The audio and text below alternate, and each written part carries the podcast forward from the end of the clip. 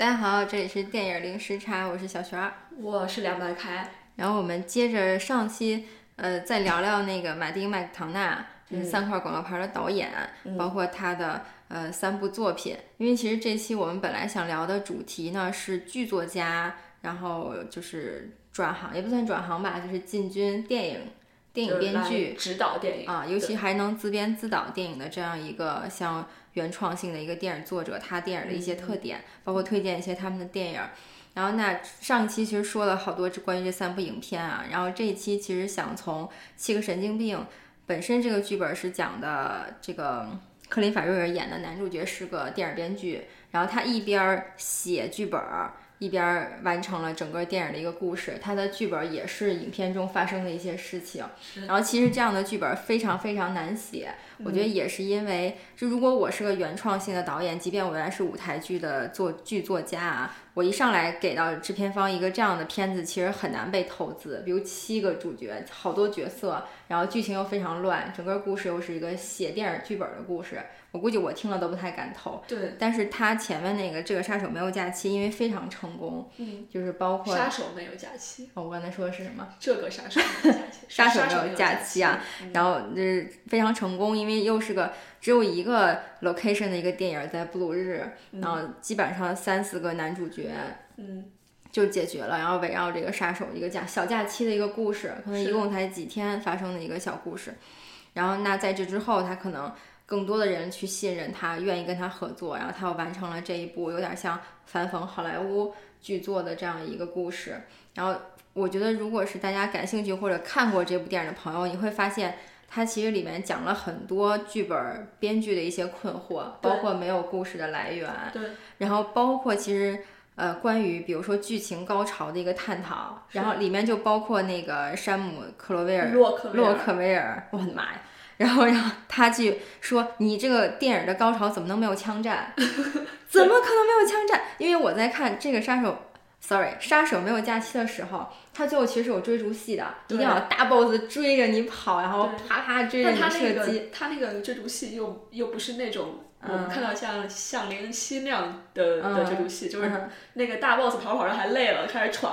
对对，就是他其实，因为他当时做到这一点的时候，我当时很惊喜，我说哎，果然是有一定要有一个经典的高潮的桥段。对。然后到了七个神经病这里呢，他就开始自己反问自己。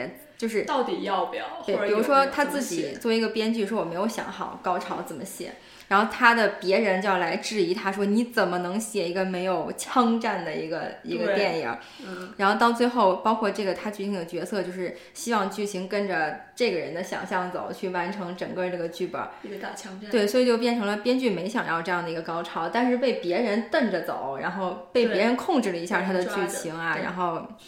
有了这样的一个枪战的高潮，但其实也是有点讽刺的，包括他这个剧情转折的时候，他说什么？他说。呃，这个剧情我前面要写的几个神经病啊、枪战这样的剧情，我希望后半后半部分关于和平与爱之类的。于是，于是他就瞪着这个另外两个男主角去了沙漠里写剧本。对，这两个人可能以前都是一些，比如说专门偷狗骗钱啊，然后本身又是个杀手的人，就跟着他来到这个沙漠里写剧本了。对，但是我其实你你你说到说到这块，我想多加一句啊，就是我觉得这也。我不知道是可能是我观影就感官的原因，我觉得这也就暴露了他作为一个剧作家在在在导演上的问题。就是你会发现他的电影有一些断章，有些断片儿，就包括在七个神神七个神经病，就他们突然到了一个荒荒漠里面去写写写写剧本这块儿，还有包括在三个广就广告牌里面，就是在那个男在那个女主角去烧了警察局。嗯哼，把山姆洛克呃，把山姆洛克维尔给就那个坏警察给烧伤了之后，你就会觉得怎么怎么剧情他的转到山姆呃洛克维尔是主角了，对对对，就是你就会觉得他的那个转折，就是你剧本可以这么写，就是你看书你可以这么写，就是一下到了另外一个人的的的的的一个一个感就感官上或者他的他的故事线上，但是你在拍电影的时候，这是一个硬伤，就是你就会，我当时昨天看的时候，谢神经病到这块的时候，我就有点。我有四五分钟的无聊感，嗯嗯，对，你就会觉得，哎，怎么回事儿？就是你这个节奏没有铺好，就一下子转了。其实我觉得，因为我们看了太多经典电影，然后七个神经病，三个广告牌儿我先不说啊，七个神经病这一块儿，至少在我看来就是故意的。嗯嗯，他就是说我这一块儿就是要停下来，我的结局就是三个杀手就这么消失了，消失了干嘛去了？然后一起编剧本来了。然后这个电影单最有趣的是一件什么事儿呢？是这两个杀手也好，这个老人跟这个另外一个杀手啊。就是都以能跟他一起写剧本为荣，就是我很愿意来参与这个工作，然后来把我的生活经历变成这个剧本跟电影故事的一部分。大家很喜欢做这件事情，然后大家就冥思苦想剧情应该怎么发生，包括那个就是老爷爷还给出了那个越南人的一个升华的一个建议，都是别人给的。嗯，所以我想说，就是至少在这一块他是故意的，因为为什么这么说呢？就是。首先，我想说，马丁·麦克唐纳能把一个编剧在写故事的这么一个故事放到一个电影里，其实这个本身挺难的。如果你本身学编剧，或者你愿意尝试去操作的话，非常非常难。然后这个这个电影很难直接起承转折又达到一个高潮，所以他就像他说的，他这个人说我就是想写三个杀手消失了、退役了，跑到沙漠里去写剧本了。这样的故事不行呀，人家投资方也不干呀，你这电影没高潮，所以他安排了一个什么呢？就是别人在这个编剧的意愿之外升起了一个高潮，就是把警察啊、坏蛋啊都引来了，然后完全做了一个枪战结局，然后结束了。然后同样的让我想到就是另外一个。呃，本身也是学剧作出身的美国的编剧导演叫查理·考夫曼，因为去年跟前年的时候吧，他非常的火，然后我也是把他的前作都看了。然后如果大家对这种呃本身编剧编故事成为一个电影的创作的一个源泉的话，就是有一部改编剧本是查理·考夫曼非常有名的一部电影，主演是。尼古拉斯凯奇哦，这样子啊，我没看过，我没有念错名字吧？我也不敢念了。没有没有没有那会儿尼古拉斯凯奇其实之前跟科恩兄弟也合作电影，他是演技非常在线的黄金年代啊。但是不知道现在怎么了，现在不说他了。OK，他在这部改编剧本里演的就是有点像查理考夫曼自己一个编剧的原型，他也是完全就是他在写一个有关于兰花大道的一个一个电影，他也是从要自己完全改编一个电影剧本，但是又一直。没有一个头绪，然后不能完成，然后又有人在催着他，他自己特别焦虑的这样一个故事。但查理考夫曼也非常非常厉害啊！他之前最有名是成为呃约翰马尔科维奇，这个有空再说吧，因为他的每一部电影，包括那个暖暖内含光，这个你可能看过，金凯瑞演主演的一个电影。凯特温斯莱特。对，然后他最近的一部作品是《失常》啊，No Me Lisa，是一个动画成人动画片。对对对。嗯，然后他的查理考夫曼，如果你知道他，他就。就是每一个剧本都探讨非常深刻的问题，他的剧作能力非常强。他有一部叫《纽约玉体法》，这个电影大部分人完全都看不懂，不知道他在讲什么。然后，但他非常非常厉害。玉玉玉玉，就所以说玉体法是一种写，就是写写作的，是的的方法，是吧？是的。然后他这个电影，简单说一下《纽约玉体法》为什么特别厉害啊？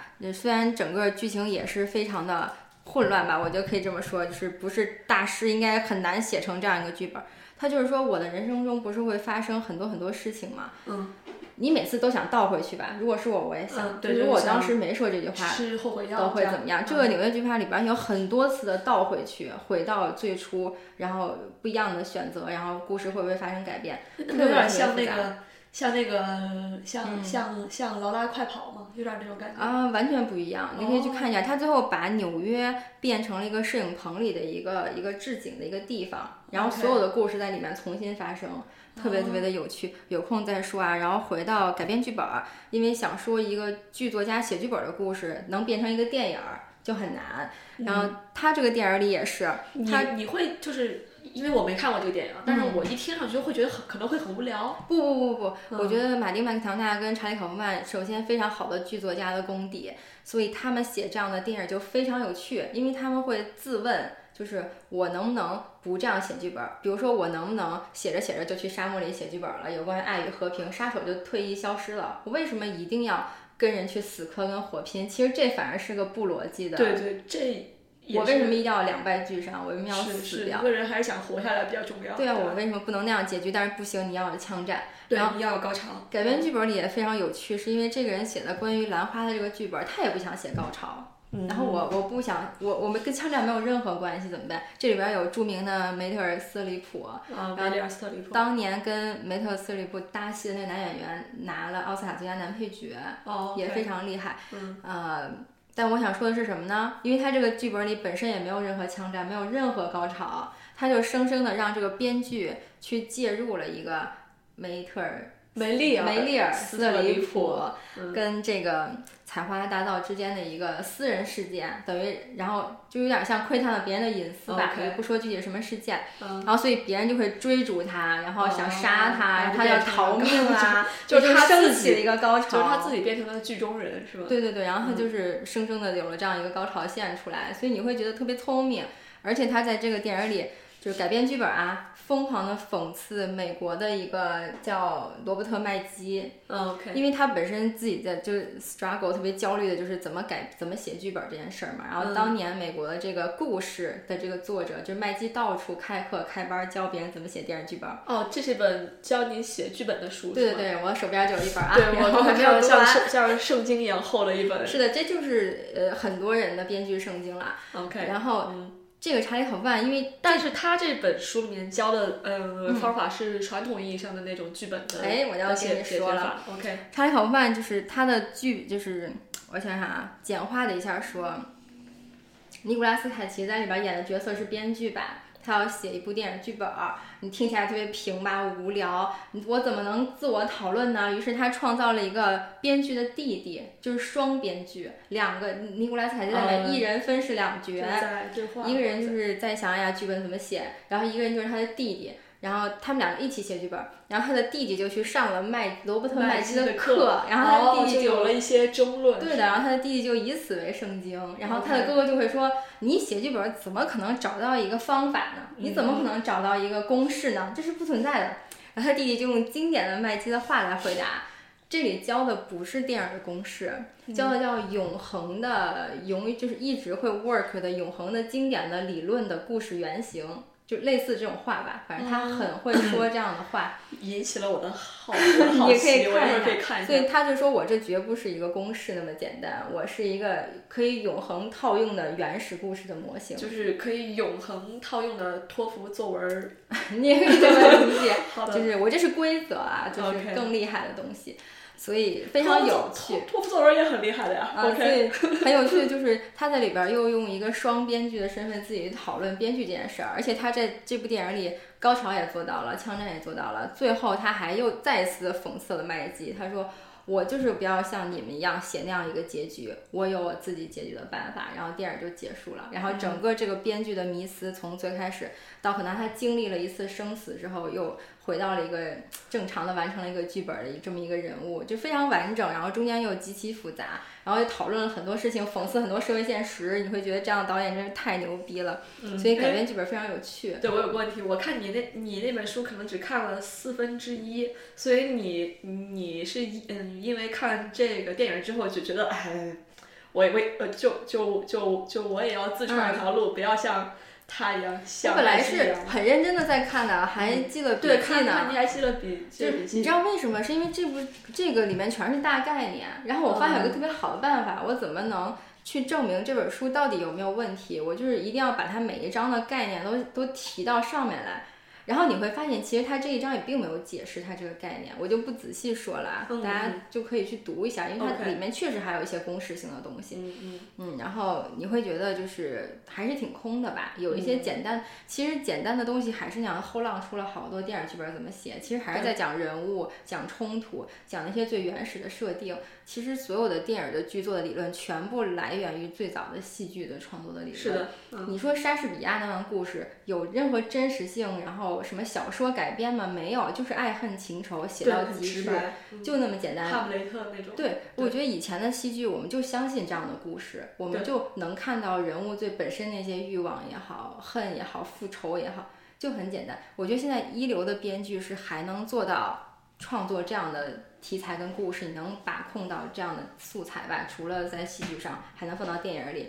还有一种现在最流行的就是原小说改编，然后真实事件改编啊，人物传记这三类其实没有太大的区别。我特别怕人物传，就就就人物传记这种，我实在是就很烦，真的很烦。其实我今天本来不是很很喜欢至暗时我也不喜欢，我也不是很喜欢。对，但是它们其实特别特别的假。你你里面我就不我就不说它有多假的那些点，当然加里奥特曼是我男神，这点是毋庸置疑的。但是我们知道了丘呃丘吉尔是个种族主义者，这是绝对的。丘丘丘丘吉尔从始至终都是英国的贵就贵族，他保他保他保有的概念是一种是一种种族的。但你看他里面拍一场，就为了轰气氛，拍一场什么戏？丘吉尔跑到地铁里去跟黑人握手。嗯，我老天爷啊！如果丘吉尔在棺材里都蹦出来了，他会骂骂你说我是死都不可能，我化成灰也不可能跟黑人握手的。我的个妈呀！你知道吗？这所以你就会觉得，就是你可以拍人物传记，人物传记到底要怎么要怎么样才能是真实的？嗯，就你你这就是在扭曲这个人人物本身。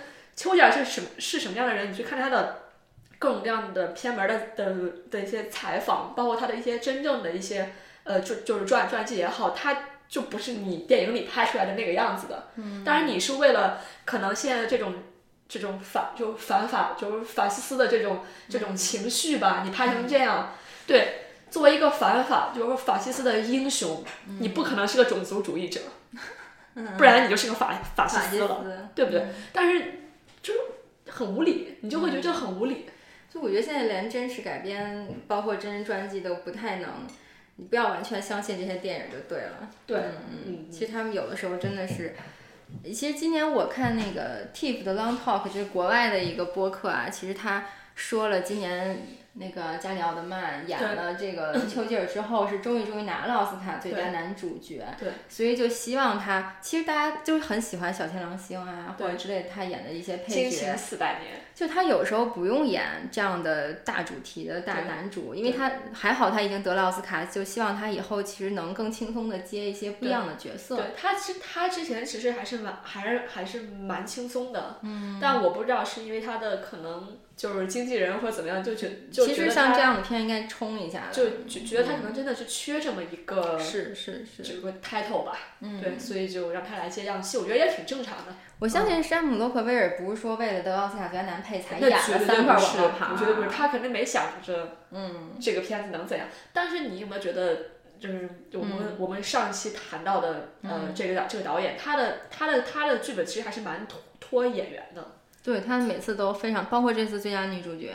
对对对，是的。而且他，我刚才又确认了一下，马丁麦克唐纳三块广告牌导演完全没有入围奥斯卡最佳导演。是的。呃，反正最佳原创编剧给提名了，最后给了盖洛。盖盖洛。给了逃出绝命镇。政治正确的选。不说啥。对对对对对选。我当时在那个导演的预测还打了个括号，我说如果最佳导演敢给逃出绝命镇，我就跪了。那果然给了陀螺，就很安全。还就还好没跪下去，但是也也也差不多跪了。他导演提名有什么？那个博德小姐，因为是女性导演，嗯，然后有有陀螺就不说了，嗯，然后那个 Phantom Thread 还是 Thread 还是有的，每个风将还是有的，这都很好了，再加一个逃出绝命镇，一共就五个吧，嗯，我有没有少数哪一个？反正没有三块广告牌，我觉得就是他在美国导演工会里嘛，应该不在吧？可能不在，就干脆以后在英国吧提名了，因为他这个剧本是提名了英呃不是他。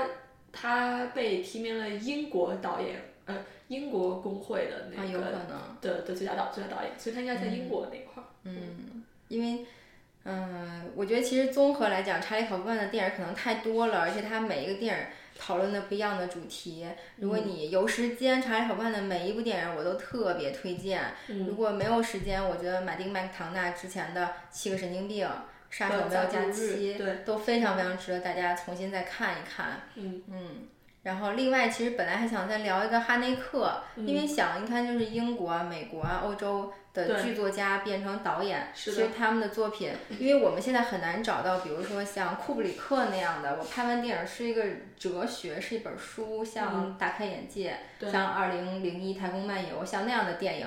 很难再出来了。我唯一能想到就是苏联还有一个《前行者》的导演，塔可夫斯基。塔可夫斯基也是他的作品，对，也是相当于这样的就很哲思的一部作品。我觉得就是看完《前行者》嗯那部电影，你就可以，我当时在电影院看完那部电影时，我觉得我都要流鼻血了。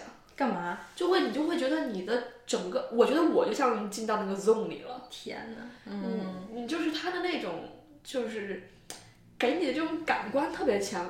嗯，就他整他整个布景那种感觉。我觉得就是厉害的大师吧，就不说他是艺术家、电影作者还是什么，我不给他一个行业上的分类了。嗯，就我觉得大师就是他本身文学素养、哲学思维都已经很有一套自己的思维了。然后他很厉害的是说，他还能理解影像。声音这些所有的就是包括第七艺术的所有的技术，怎么去表现他的思维？其实这是特别难的。你要把你的思维具象化一个一个一个电影里，咱不说他有多懂电影技术，但是他能理解影像给人带来什么样的想象空间。嗯，包括影像里边的那些场景设计，然后人行为对白。然后我的视觉跟我看到电影的视觉之后，我有一个什么样的反思？他是能把自己的思维去具象化一个电影里，再给到观众一个不一样的思考，这特别特别厉害。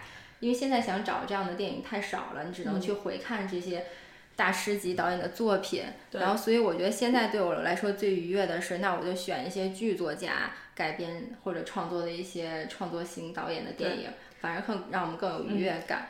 嗯嗯，那你就是嗯，平常很多人都会说，这种由由剧作家就是转行做导演的人，他可能他的作品电影感会比较差，所以你是你觉得是怎样？就他不能用一种传统的电影手就是手手法，嗯，来表来来说他这个故事。其实你你看这样的导演的作品，包括比如说哈内克的《白丝带》，你比如说，嗯，可能没有真实事件，他就是编了一个小村庄、小村落。要影射一些事情，你你其实你要回归戏剧性的方式去理解它。我是觉得最怕最怕的就是问这个人为什么这样啊？就怕这样的这个人是哪来的呀？或者什么？现实中不会这样啊？什么现实中，比如说有有警察来调查，一定会找凶手啊？你知道，就有就就有这样的嗯观众的时候，我心想，你的现实嗯生活不就是吃喝拉撒吗？就是你你就是。对，是是是，比如说剧情是生活中的一些提炼，这是最大家一定，其实大家都能理解这个。但是放到电影里，其实好多人的疑问还是来自于这个逻辑是什么，或者说现实中没有这样的事情。所以，我我想说的是，我还是就觉得这这这三个人，你刚才提到这三个人里面，我觉得电影感最强的还其实还是哈内克。啊，我觉得我们还可以专门聊起，因为我觉得哈内克《白丝带爱》，其实他。我我就这么说吧，因为他成为导演的时候，他年纪很大了。对，他是忘了四五十了，至少要五六十。对对对，五六十了，然后拿了三三个戛纳就不说了。嗯。但是你比如说马丁麦克唐纳，包括查理考夫曼，他们其实很年轻的时候开始写电影了，所以他们写的更飞一点，就是因为杀手也好，社会事件也好，他会全部都放到一起，然后把它变成一个剧本。当然这很牛逼啊。嗯。然后但哈内克他更喜欢讨论一个主题，就放在一个故事里。一个一个主题。这个也是大家可能因为年龄段儿，我觉得也因为完全背景都不一样，所以做的就是讨。论的故事跟写剧本的方式不一样。哈内克是德是德国人比较但哈内克也写过趣味游戏这种东西啊。对，这这是这是应该是他比较早期的一一就就一部电影，你觉得也太废了。所以他很大胆，很爱挑战别人。好好，就是专门找一期聊一下哈内克好了。对对。我最近在看那个哈内克聊哈内克，我争取把它尽快看完。晚上看哈内克聊哈内克，然后就 就就就睡过去。对，所以哈内克聊哈内克并不是很成功，是是因为他最开始在讲他很很很多前作，比如隐藏摄像机啊，对，包括那些，其实我应该好好再看一下。我们之前看太多他得奖的作品。隐藏摄像机是不是有点类似于趣味游戏这样子的？嗯，包括巴黎浮世绘。特荒谬的这种感觉。没有没有，其实嗯，等我们看完再慢慢聊吧，因为他还是一个。这个这个最可怕的是聊汉内克聊汉内克的前十页在介绍的是他从高中大学读了哪些哲学家的书，跟他喜欢哪些哲学家。嗯，这样，我就晕了。他喜，所以你有记住他喜欢哪些哲学家？没有，我抄下来了，超级可怕。不是那个，绝不是我们我们都知道的有名的那些，是他大学的时候教授给他读的一些参考书，然后里边的那些有一些分支的观点，可能我们知道，但作者我们并不知道的一些人。很厉害，然后他本身的音乐修养又特别厉害。对对对，好好好，嗯，行，专门找一期再聊哈内克吧。嗯，他真的是都都聊的，就是还是蛮还是蛮开心的，聊聊聊这些人，你就会觉得还是蛮开心的。是因为就是看他们的电影太有愉悦感了。其实说嗯，说实话，你像我们之前聊一些新片儿，嗯，然后你就会觉得真的要聊聊半小时的新片儿，对我来说虽然也不能说是折磨吧，但我就觉得就是在聊。但是你在聊这些人的剧本的时候，你就会觉得哇，半小时都不够用，你就想特别想。因为新片儿其实有的时候，因为就这么说吧，商业新片儿，你能聊点什么表演，然后舞美设计，只能聊表演，剧情大概聊一下，我们就不剧透。但一定是经典型的那种波动型剧情，高潮啊，结尾。就是你刚才说的麦基的故事。然后我觉得商业片能做好的，就是你把高潮跟结尾的转折做的稍微出乎我意料一点。是吧？或者你到结嗯结尾稍微有个升华，对对对，然后或者是有一个那个就是不限定性的一个结尾，然后开放性结尾也好，或者哪一个演员在某一个镜头里给了一个经典性的表演，就已经真是不容易了，在商业片能给到观众这样的感官。对对对，好，嗯好，我想想这期还有什么要推荐的？嗯。基本上都推荐了。对，然后如果其实如果我再想到吧，或者大家能想到那种以编剧为编剧写故事，然后形成的一个电影，可以给我们可以给我们留言。对对，我暂时想到是这两部印象太深刻了，可能其他看了不太好就忘记了。是的，嗯嗯，我我一直觉得中国应该有一个人拍一个那个翻拍一个成为成为约翰约翰马克马克维奇，直接就拍一个成为葛优就好了。可以，可以，我觉得是可以的。我觉得如果原创剧本很很很强，原创剧本很难，其实改编一下挺好的，就跟那个十二公民啊，十二。杰出公啊，你说《十二怒汉》那个十二怒汉改编成那个对，他是话话剧，话剧导演做了一个改编，对对对，也很好啊，我觉得。哦，你看过？我没看过中国版，但我看过他原本的话话剧跟外国版的那个。我是看的外国版，然后中国版看了一半儿吧，没有看完。但是不是说中国版都是嘶吼？是，但是评论也不低了，反正。OK，嗯好的。我觉得其实把它放到现代社会里，放到不同的国情下，然后找到一个好的点，把它改编一下也很好。因为电影版里面，它基本上也都是选取的是就本身在人艺演话剧的演员啊，是，对，就很厉害，很厉害。对对对。而且你要当结合当时当下的一个一个社会嘛，然后完全要做一个他把本土的改编。故事是变了，是吧？变了，变了。嗯嗯嗯。但是很尴尬的是，我们人人家是评审团制度，我们这个就比较比较尴尬。好像是一堆家庭在完成一个模拟的一个作业，还是好，那其实这样子戏剧性就没有，就是就是就是冲突就没那么强强烈了。但是也没有办法，只能折折中嘛，对吧？最后 focus 在大家讨论这个人有没有罪，跟怎么去以一个无罪性去看一个人的这样的一个角度去想，还是有意义的。好的，嗯。好，那我们这期就到这里更多的放在别的期里面再聊。嗯，好的，嗯，谢谢大家。